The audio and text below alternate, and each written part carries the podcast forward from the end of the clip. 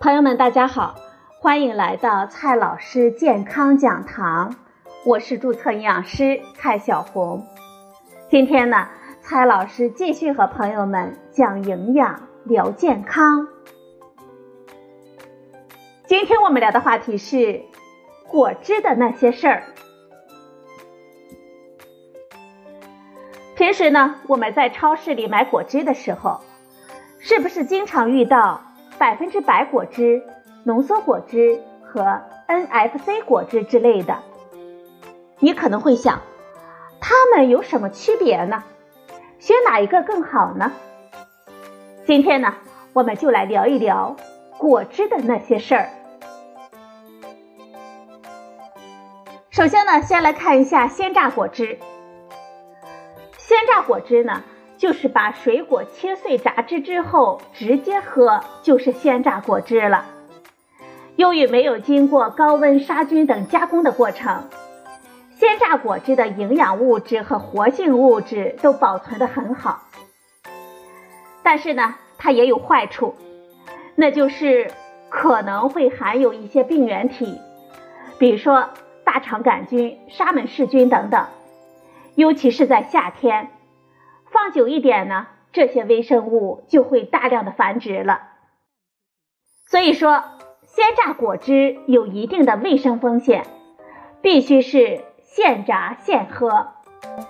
自己在家榨果汁呢，也要注意榨汁工具的清洁和消毒。再来看一下浓缩果汁。很多果汁类饮料的配料表里都会出现浓缩果汁这一项。简单来说呢，浓缩果汁就是去除了一些水分的果汁。新鲜水果变成浓缩果汁，要经过清洗、破碎、榨汁、成分的调整、浓缩、杀菌、灌装这一系列的工艺流程。在这个过程当中，蒸发去掉了水果里一部分的水分，也对果汁中的部分活性物质造成了一定的破坏，这风味呢也发生了变化。再来看一下百分之百果汁，市面上售卖的一些百分之百果汁，配料表的第一位呢是水，这就很让我们困惑了，说好的百分之百呢？其实啊，这百分之百果汁相当于是对浓缩果汁进行了还原。我们上面说到，浓缩果汁呢是在生产的过程当中经过浓缩，失去了一部分的水分，而百分之百果汁就是加入基本等量的这一部分水分，把它还原到原本的浓度状态，这就是百分之百的意思了。百分之百果汁和鲜榨果汁相比，更方便远途的运输，也更耐保存。缺点就是呢，它其中的部分活性的成分被破坏了，这风味呢也发生了明显的变化。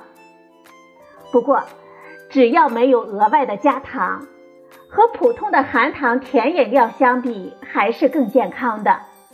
相比于其他的果汁呢，还便宜很多呢。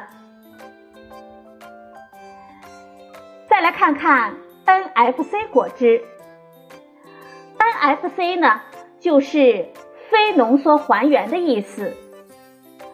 NFC 果汁和浓缩果汁相比，这工艺上呢一般会减去成分调整和浓缩的步骤，主要是杀菌和灌装，其中呢没有蒸发水分的环节。由于工艺步骤有所减少。营养成分和活性成分受到的影响比较小，更接近于天然果汁的状态，所以啊，它的保质期相对比较短，成本相对比较高，也就是呀，它的价格呢会比较贵。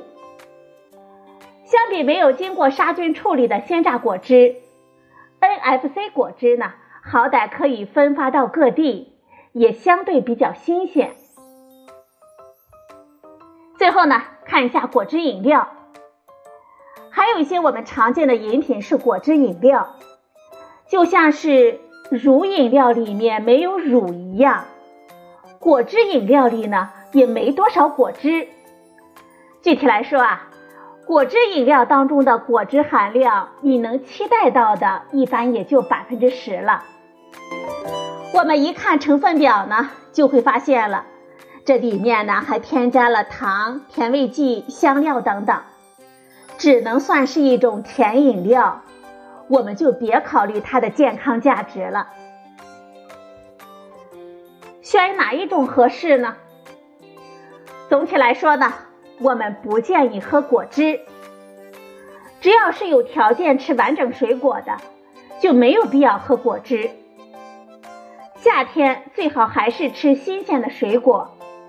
我们平时在各种饮料当中，我们会优先的选择白水、无糖的苏打水、茶汤、黑咖啡等等。可能也就是出差的时候会喝一点点的果汁。如果非要喝果汁的话，我们还是建议优先的选择果汁含量更多并且更安全卫生的。我们可以根据个人的口味和钱包的厚度来选择百分之百果汁或者是 NFC 果汁都是可以的。但是呢，大家一定要注意限量。很多朋友疑惑。为什么你不建议我们喝果汁呢？原因呢有以下几点。第一点呢是果汁容易引起我们的血糖反应，榨汁的过程当中破坏了植物的细胞壁，就会让水果汁中的游离糖呢大大的增加，从而增加我们血糖的反应。第二个原因呢是果汁当中膳食纤维是比较少的。就算是鲜榨的果汁，水果当中重要的膳食纤维也会被过滤到果渣里，营养价值呢就大打折扣了。第三个原因呢是果汁啊容易让我们喝太多，一小杯的果汁里可能就有三四个水果的含糖量了，这样会增加我们每日热量的摄入，同时呢还会增加我们龋齿的风险。第四个原因，果汁还会容易导致我们腹泻的风险。果汁当中大量的糖分还可能没在小肠之内被完全吸收，进而被结肠中的细菌发酵，诱发我们腹泻。第五个原因，果汁呢有微生物的风险，一些果汁可能没有经过高温的杀菌，比如说我们自己在家里做的。以及街边售卖的冷压榨果汁，果汁器具也很难做到及时的清洁消毒，可能会有一些病原体。